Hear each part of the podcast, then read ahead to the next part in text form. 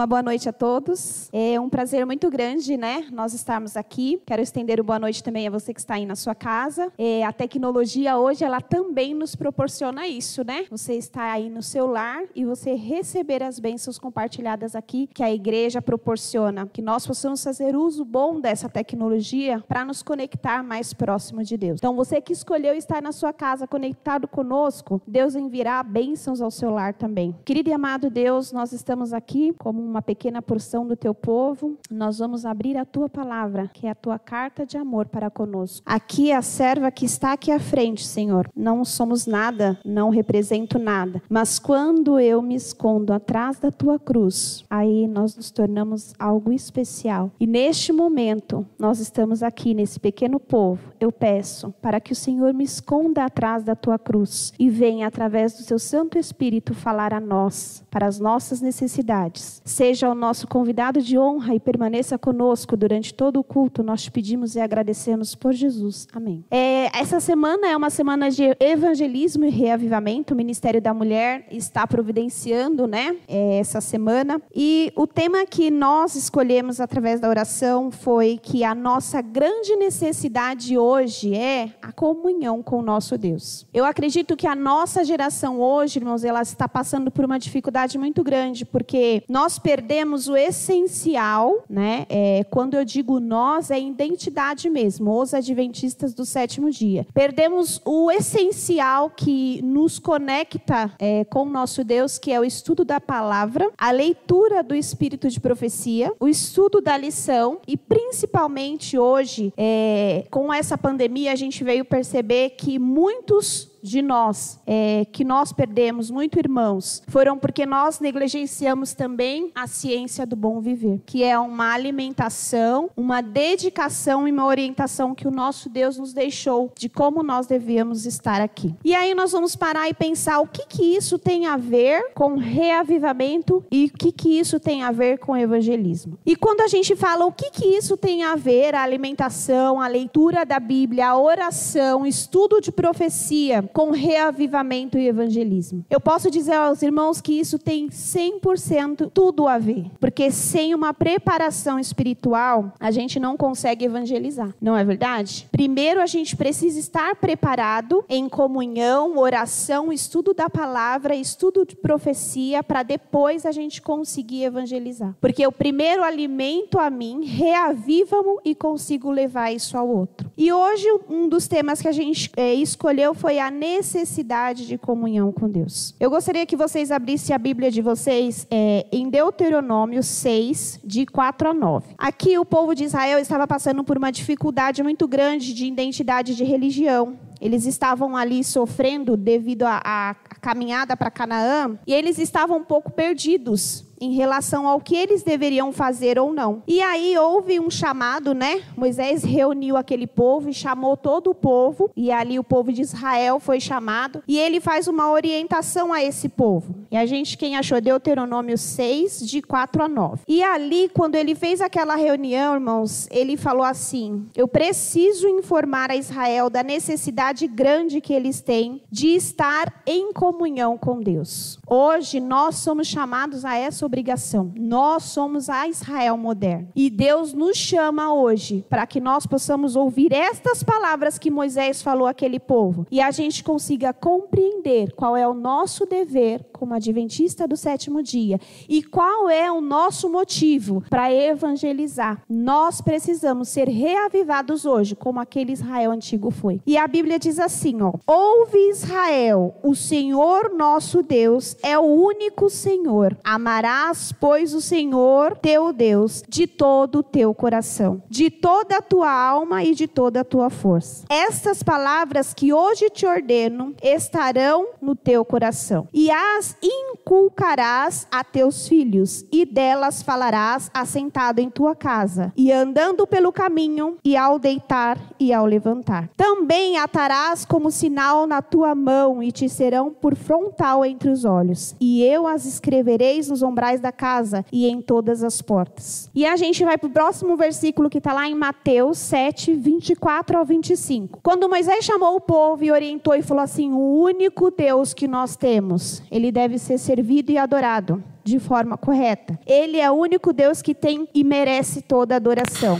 Próximo é Mateus 7, de 24 a 25. Todo aquele, pois, que ouve estas minhas palavras e a pratica, será comparado a um homem prudente que edificou a sua casa sobre a rocha. E caiu a chuva, transbordaram os rios, sopraram ventos e deram um ímpeto contra aquela casa, que não caiu, porque fora edificada sobre a rocha. Nós, antigamente, irmãos, nós tínhamos um, um conhecimento, eu estou na igreja acho que desde 1998 né, quando eu vi, conheci o, o, adventismo através de um jovem num acampamento de carnaval, né? Eu tinha 17 anos, recebi o estudo durante um ano. Eu vim da Igreja Universal, né? Naquela época, com 15 anos eu fui para a Universal com a minha mãe e eu era obreira lá na Universal já. E aí eu tive o contato com esse jovem né, que é, hoje é ancião no Jardim Maia, e ele me deu o estudo. Durante um ano, eu questionava muitas coisas a respeito e todas as questões que eu fiz tinham uma resposta. E eu falei assim, gente, essa igreja é realmente a igreja que responde todas as coisas baseada na palavra de Deus. Quando Moisés chamou o povo e orientou e falou: "Vocês são um povo que tem um Deus e serve a esse Deus, tem que servir com dedicação, porque esse Deus ele merece toda adoração". E aonde deve estar o fundamento deste povo? Por que que nós temos que buscar o reavivamento espiritual hoje? Porque nós perdemos, irmãos, o foco, que é a palavra de Deus. Para que eu possa ser reavivada, eu preciso da Bíblia,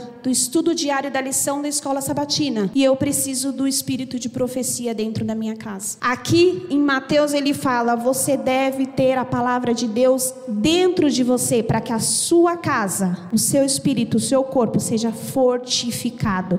Pode cair o que for, você não será abalado, porque você tem o que? Base forte base firme, que é a palavra de Deus. Hoje nós temos muitos jovens, muitas pessoas que estão deixando os bancos da nossa igreja. E aí a gente vai falar assim: ah, é porque essas pessoas estão esqueceram de Deus, elas estão fora, é, elas estão iludidas com o mundo? Não. É porque nós perdemos a base que é o ramo Cristo Jesus e a base que é a sua palavra. Eu gostaria que vocês abrissem agora em Mateus 6, 33 4, e 34 para a gente compreender o que, que ocorre quando nós deixamos de lado a videira verdadeira.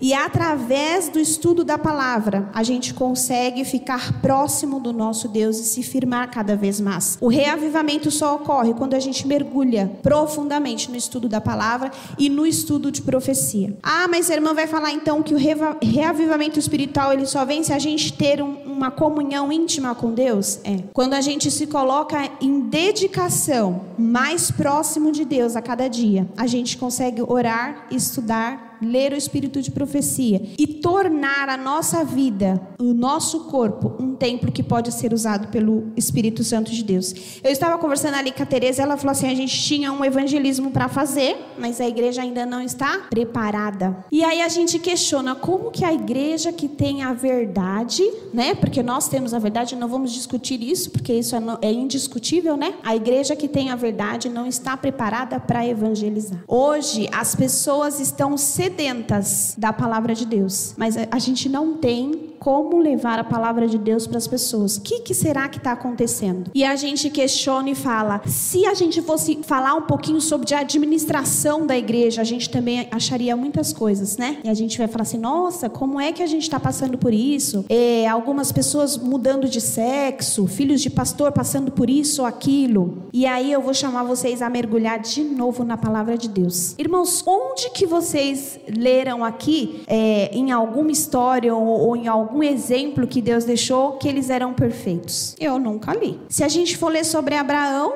a gente acha um monte de coisa, né? E interessante que isso está aqui, ó, na palavra de Deus, registrado para mim e para você ouvir. Se a gente for ler sobre Davi, ah, meu Deus, Davi então não dá nem para conversar. Eu tenho um amigo ateu e ele falou assim um dia para mim: Como é, Edinalva, que você explica o seu Deus considerando um homem que armou adultério, assassinato segundo o coração dele? Que Deus é esse? Se a gente for ver Adão e Eva, Deus deu o paraíso todo para eles e o que, que eles fizeram? Preferiram desobedecer. E que ponto que eu quero chegar? Não vamos olhar olhar para a administração ou para o meu e o seu pecado, porque Jesus, quando ele morreu na cruz, ele levou o meu e o seu pecado sobre as suas costas. Hoje, aquele que aponta é o acusador. Então, quando a gente olha para uma administração que às vezes tem o seu eu e a gente fala assim, ah, a igreja está passando por isso e aquilo, é assim que tem que ser. Porque quando a gente passa por essas coisas, a gente reconhece que o verdadeiro dom da salvação não é as minhas e as suas obras, é o sacrifício de Cristo na cruz.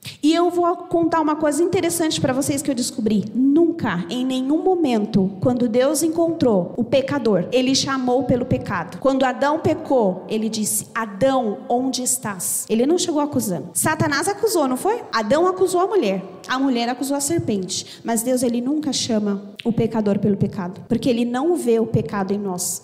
Ele vê você e eu como um ser único e o único intuito de Deus é a salvação. E quando a gente foca nisso e a gente fala assim, poxa, eu vou olhar para Edivaldo e eu não tenho que olhar o que ele caiu ou o que ele deixou de cair, o pecado que ele cometeu, o pecado que ele não cometeu, porque quando eu olho para ele, eu tenho que ver Cristo nele. E quando eu vejo Cristo, eu vejo Cristo o quê? Perfeito. Ele morreu na cruz para deixar esse legado para mim e para você, um legado de justificação pela única fé nele. Então, o sacrifício dele é válido para mim e para você. Ah, você começou a falar sobre a oração, a gente a dedicação que a gente tem que ter com Deus, a dedicação na palavra, o estudo da palavra e agora nós estamos falando sobre salvação. O que que eu preciso chamar atenção, irmãos, para vocês? Quando a gente senta aqui, quando a gente tem um encontro com Jesus Cristo, o doador da vida, não importa o meu que me acontece do meu lado direito ou do meu lado esquerdo, o único foco que eu tenho é a salvação. Hoje a gente tem uma pessoa que está aqui conosco, né?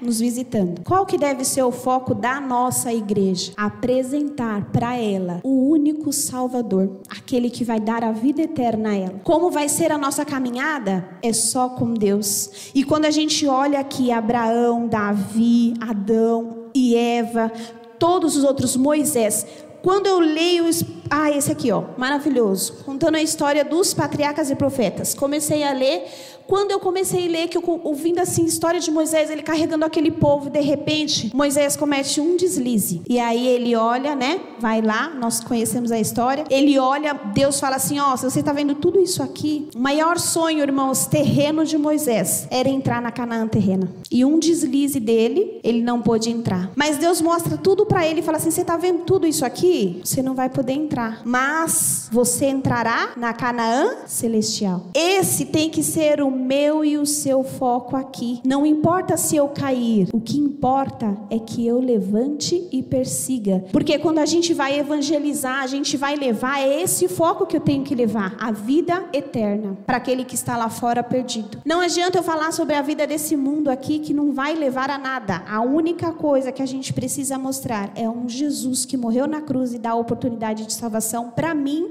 e para aquele que quiser. Eu aprendi uma coisa interessante: não haverá no céu nenhum pecador que não tenha entrado lá por culpa do seu pecado. Vocês acreditam nisso? Nossa, mas como assim não vai ter nenhum pecador lá que fala que a gente tem que ter pecado para ir? Aquele que não estiver lá será porque rejeitou o perdão. Então não importa a minha vida de pecado, se eu aceito o sacrifício de Cristo, ele me justifica e eu tenho direito à vida eterna. Aquele que não estiver no céu não vai ser pelos pecados cometidos, vai ser porque simplesmente ele não aceitou o perdão perdão. Olha quantas coisas boas a gente precisa levar lá fora. Só que como que eu vou levar isso lá fora se hoje eu não tenho isso para mim? A gente se perde. A semana passada eu não consegui estudar a lição da escola sabatina. Por que será? Quem aqui conseguiu estudar a lição toda essa semana? Um, dois, três, quatro, cinco, seis, sete, oito pessoas, né? Em casa também alguns poderiam levantar. Vocês sabem qual que é a maior hoje na nossa geração? A maior artimanha de Satanás hoje é tirar a gente do estudo da palavra de Deus, é tirar a gente do estudo da lição e a leitura. Sabe quanto que eu paguei nesses livros aqui, irmãos? Alguém consegue chutar?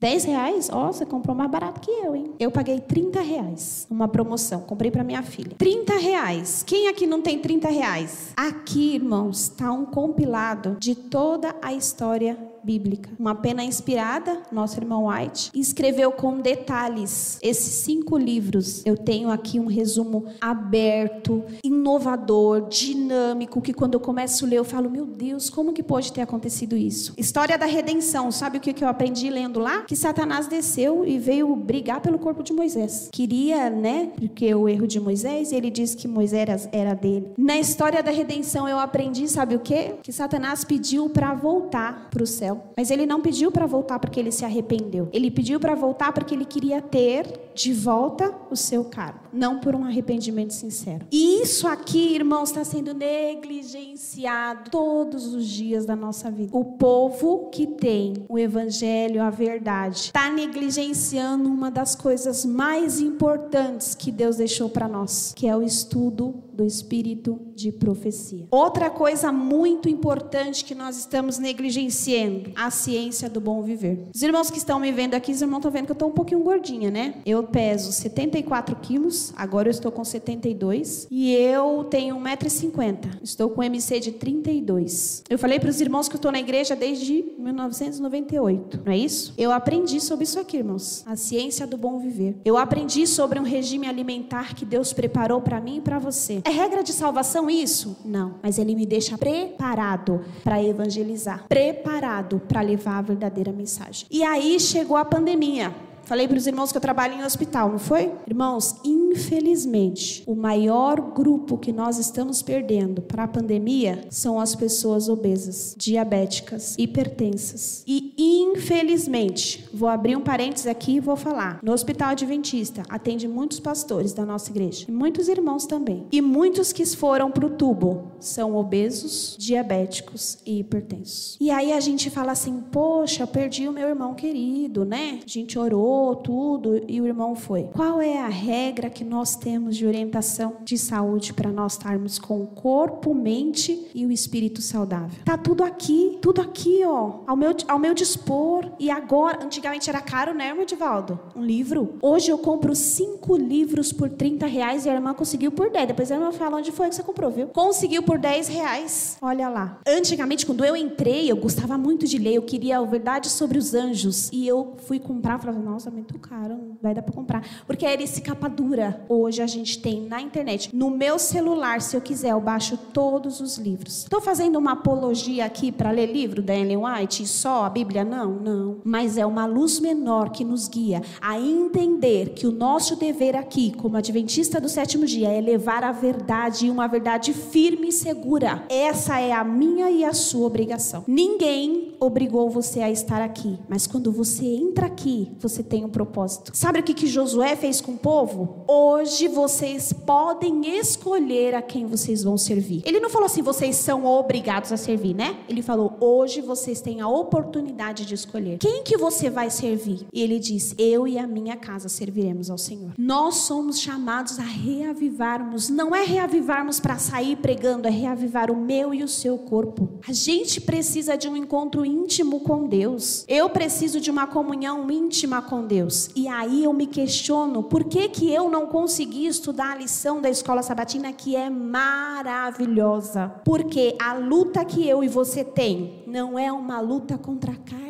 Irmão, se a gente pudesse abrir, ó, fechar os nossos olhos e abrir, a gente compreenderia que hoje, na nossa geração, o maior esforço de Satanás é desviar a minha e a sua mente disso aqui. Porque ele sabe que se eu não orar, se eu não estudar, se eu não buscar conhecimento, ele tem um povo inerte e ele faz da gente o que ele quer. Hoje Deus nos chama para abrir os nossos olhos espirituais e buscar ele. É simples, abrir os nossos olhos e buscar a ele em oração. Hoje as nossas casas perdem muito tempo assistindo o que não deve, ouvindo o que não deve, o celular. Irmãos, eu fico no metrô e eu sou uma dessas pessoas. Eu fico olhando e falo, meu Deus, nós estamos assim, ó, o tempo inteiro. E é só o que não presta. Às vezes eu pego meu celular para ver uma coisa e eu vejo ali, eu passei meia hora, 40 minutos no celular. E um vídeo puxa outro, né? É interessante. Você está vendo um negócio, daqui a pouco vem outro e você perde o tempo. E eu fiquei a semana inteira numa correria e eu não fiz o principal, que é o estudo da lição. A minha oração foi corrida, desacelerada. Abençoa meu dia, amém. E é isso que o nosso inimigo quer. A gente precisa se unir em oração. Quando eu entrei na igreja, tinha uma irmã chamada Luzia. Ela era do, do Jardim Maia. Irmã Teresa vai lembrar. Todos os dias, às 8 horas da manhã, a gente se reunia. Eu era uma das mais novas que ia, porque era o culto das irmãs de manhã, às 8 horas da manhã. Sabe o que, que ela fazia? Foi com ela que eu aprendi a ler, irmãos, o espírito de profecia. E ela pegava um livro e a gente começava a ler. Todos os dias a gente lia uma página desse livro. E o primeiro livro que a gente leu foi História da Redenção. Hoje a gente não faz mais isso. Por quê? A gente está perdendo a nossa essência de vida, de espiritualidade. E isso não é uma coisa comum.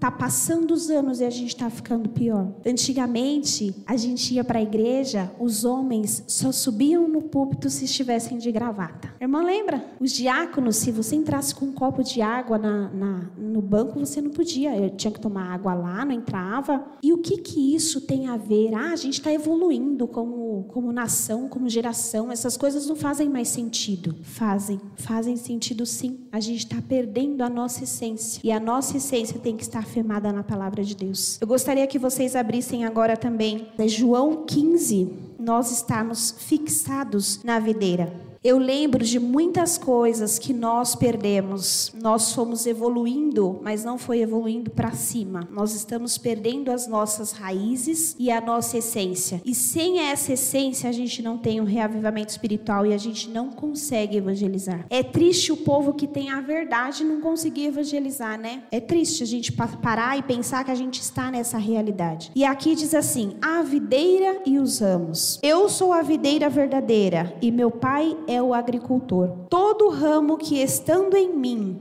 não der fruto, ele o corta, e todo que dá fruto, limpa, para que produza mais fruto ainda. Vós já estáis limpos pela palavra que vos tenho falado. Permanecei em mim, e eu permanecerei em vós. Como não poder o ramo produzir frutos de si mesmo, se não permanecer na videira? Assim nem vós podeis dar, se não permaneceres em mim. Eu sou a videira, vós sois os ramos, quem permanece em mim e eu nele, esse dá muito fruto, porque sem mim nada podeis fazer. Se alguém não permanecer em mim, será lançado fora. A semelhança do ramo, a secará e o apanham, lançam no fogo e queimam. Se permanecerdes em mim e as minhas palavras permaneceres em vós, pedireis o que quiseres e eu vos será feito. Aqui Jesus estava contando essa, essa parábola, dando um exemplo de que sem a videira, os ramos secam. Sem Cristo Jesus na nossa vida, sem uma comunhão diária com Ele, a gente vai secar e a gente vai sair do banco da igreja mesmo. As coisas do mundo vão ser mais atrativas porque a gente vai perder o foco principal, que é Cristo Jesus e a salvação. Quando a gente mergulha nesse mundo aqui, irmãos, ó, de tempo para meditar a palavra de Deus, estudo diário da lição, a gente fica em outra atmosfera. E o inimigo sabe disso. Então ele tira de nós a oração, o estudo da Bíblia, a leitura do espírito de profecia e uma vida saudável. Se a gente embota a nossa mente com toda a comida, com todas as coisas que não não agregam saúde física e espiritual, a gente se afasta de Deus. Se a gente não ora, se a gente não busca, a gente se afasta de Deus. Porque a comunhão íntima com o nosso Deus é que faz com que a gente possa estar forte, firme e arraigado na palavra de Deus. Eu tenho esse livro aqui, Primeiro Deus na Família, que foi um antigo, né? Foi o tema desse agora dos 10 dias de oração foi outro. E no tema 4, ele fala que é a necessidade de hoje, é a intimidade com Deus. Essa essa é a nossa maior necessidade. Ó, oh, o título 4. Já faz alguns anos essa revista aqui. E ainda continua sendo a nossa maior necessidade a comunhão com o nosso Deus. Sem essa comunhão, a gente não consegue prosseguir. E olha que, que interessante que tem aqui, irmãos. Ó, os anjos têm prazer em prostrar-se diante de Deus e ficar perto dele. Eles consideram a comunhão com Deus sua maior alegria. Presta atenção agora. Contudo, os habitantes habitantes da terra que tanto precisam da ajuda que somente Deus pode dar, parecem insatisfeitos em andar sem a luz e sem o espírito e a companhia da presença de Deus. Os anjos anelam por estar e eles têm a alegria de estar na presença de Deus. E aí ele explica no comentário abaixo por que que isso acontece. As trevas do maligno envolvem os que negligenciam a oração. O adversário de Deus procura continuamente obstruir o caminho para o trono de misericórdia, para que não obtenhamos por meio da súplica, fé graça, poder para resistir à tentação. Vocês conseguem compreender que não é simples o negócio, ele é profundo. Satanás coloca todas as hostes para que quando Edivaldo levanta, ele não faça a primeira oração e não tenha comunhão com Deus. Ele vai pegar o Eduardo, que é um jovem bonito, saudável, e ele vai colocar toda a atração que ele puder para desviar a mente e o coração dele. Porque o intuito de Satanás é tirar a minha e a sua salvação. E ele vai continuar com essas artimanhas. E qual que é o nosso resguardo? Onde nós vamos buscar força? Tem um versículo que diz: quando a gente resiste a Satanás, ele foge de nós. E como é que a gente vai resistir? Com oração e estudo da palavra, leitura do espírito de profecia. Os jovens hoje da nossa igreja têm que ser induzidos a ler esse espírito de profecia, a compreender toda a história plena e saber que Satanás, ele só quer destruir o povo de Deus. Hoje as famílias estão destruídas, não é verdade? Eu tenho 16 anos de casado casado é fácil manter um casamento hoje? Não é. E as pessoas viram e falam assim: me separei. Por que se separou? Incompatibilidade de gênero. Não é incompatibilidade de gênero. É Satanás e as hostes do inimigo entrando dentro do nosso lar e destruindo. E a gente não está preparado. Porque a gente está negligenciando. A receita do bolo a gente tem. A gente só precisa abrir os nossos olhos espirituais e falar: eu tenho foco, eu tenho produto, está na minha mão, hoje eu tenho de graça e eu vou me dedicar. Cinco minutos a gente pode fazer um teste. Cinco minutos por dia, se você dedicar. Daqui a pouco você vai começar uma força do hábito e você vai estar passando uma, duas horas em comunhão com o nosso Deus. Aí nós vamos ter uma igreja reavivada, forte, preparada para as hostes do inimigo derrubar. Paulo diz que a gente tem que se armar, não é verdade? De toda a armadura. E essa armadura é a palavra, é o Espírito Santo de Deus na nossa vida. Eu tenho três filhos. Né? A Emily está aqui, de oito anos, uma de 13 e um de quatro aninhos, o Hugo. Se os irmãos perguntarem para mim quantas vezes eu fiz o culto essa semana, eu vou responder aos irmãos nenhuma vez. Como é que a gente quer lutar contra uma hoste tão poderosa se a gente não está conseguindo fazer o nosso culto familiar? Como é que eu vou lutar com uma hoste tão poderosa se eu não tenho uma dedicação de oração e intimidade com meu Deus? Se eu não escolho o que eu vou pôr dentro do meu corpo para eu comer? Então, irmãos, está na hora de cada um individualmente ser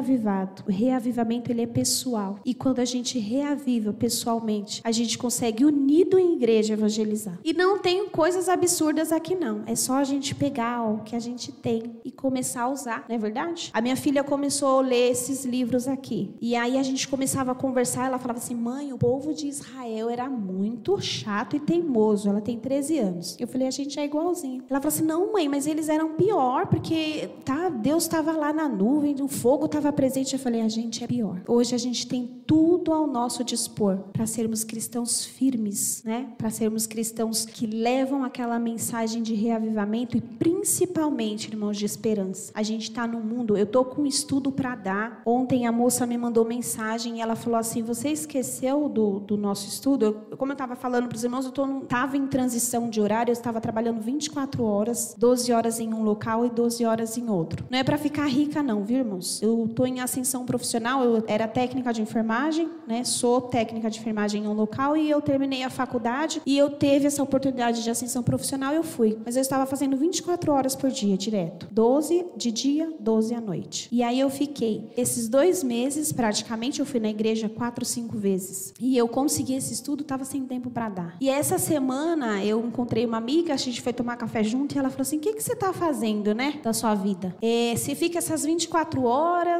longe dos filhos, não está mais indo na escola sabatina que você tanto gosta, vale o que isso? O estudo eu não comecei, a irmã mandou mensagem hoje, a, moça, né, pedindo para eu ir dar, as pessoas estão sedentas de esperança. E acontece um turbilhão de coisas na nossa vida para impedir a gente de levar a mensagem verdadeira. E aí, essa semana eu orei e eu falei assim: Senhor, eu sei que eu estou em falta contigo, não estudei a lição, orei rápido, mas eu preciso de um milagre que o Senhor faça na minha vida. Eu preciso organizar essa minha vida. Profissionalmente, eu quero ter a oportunidade de ascensão profissional, mas eu não quero perder as coisas que o Senhor também proporciona para nós, que é o estudo da palavra, o culto com meus filhos. E hoje eu recebi essa bênção maravilhosa. Eu vou começar a trabalhar no outro noturno. Então, quando a gente pede, irmãos, Deus está com a janela dos céus aberta, derramando bênçãos ali a nosso dispor, quando a gente quer fazer a sua vontade. E eu já quero, de antemão, que estamos terminando o culto, pedir para que os irmãos orem por essa família que eu vou iniciar o estudo. São quatro pessoas, é de frente para a igreja. E sábado eu vou começar esse estudo bíblico lá com eles. Porque a gente tem que estar tá se dedicando a Deus. E é um ajudando o outro. Eduardo está fraco,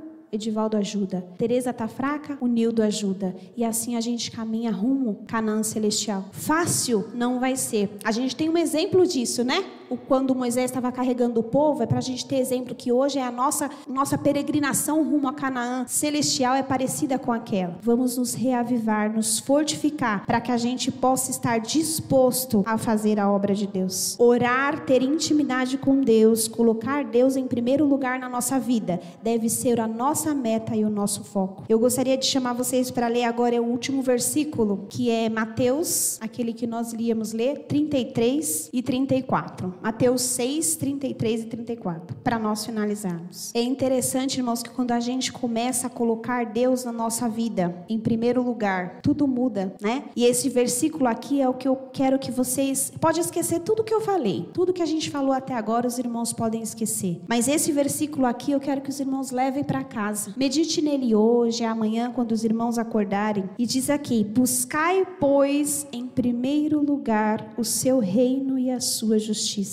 e todas essas coisas vos serão acrescentadas. Portanto, não vos inquieteis com o dia de amanhã, pois amanhã terá os seus cuidados. Basta o dia o seu próprio mal. Coloque Deus em primeiro lugar na sua vida, se dedique a Ele e o mais acontecerá. Quando a gente põe Deus em primeiro lugar, as coisas fluem e a gente se coloca na mão dele para fazer o que ele quer de melhor para nós. Que nós possamos ser reavivados, viu? Tô com esses livros, se tem algum jovem aqui que quer emprestado, vamos trocar livro, vamos começar a ler. Faz aqui quem for diretor do jovem um clube para a gente estudar o espírito de profecia. Adota essa ideia e vamos reavivar a nossa igreja para a gente se preparar para evangelizar as pessoas com firmeza, porque se a gente sai despreparado, a chuva vem e derruba, irmãos. A gente não é forte o suficiente se a gente não tiver fixado em Cristo Jesus. Que Deus possa abençoar a nossa igreja individualmente cada um, para que o nosso crescimento espiritual possa ser constante. Gostaria de convidar vocês a ficarem em pé para que nós possamos nos despedir na oração. Querido e amado Deus, eu creio que o Senhor falou conosco aqui, nos convidando a estudar a tua palavra, a buscar o teu espírito de profecia que tão carinhosamente o Senhor preparou para nós. Nós temos à nossa disposição um banquete espiritual especial que o Senhor se dedica a preparar e nos servir. Mas nós precisamos da tua ajuda, Senhor, e do teu poder através do Santo Espírito para nos ajudar a colocar em mente que nós precisamos nos servir desse banquete. Venha reavivar a tua igreja aqui do IP e os teus filhos espalhados por todos os cantos dessa terra. Nós somos pecadores, falhos, mas nós queremos ser reavivados por ti. Venha usar-nos, nosso corpo, a nossa mente, o nosso espírito pertence a ti. Muito obrigada por todas essas bênçãos. Venha estar conosco durante o restante dessa semana incomoda-nos, Senhor. Nós te pedimos através do teu Santo Espírito para que nós possamos ter comunhão contigo e nos tornarmos cristãos fortes fortes,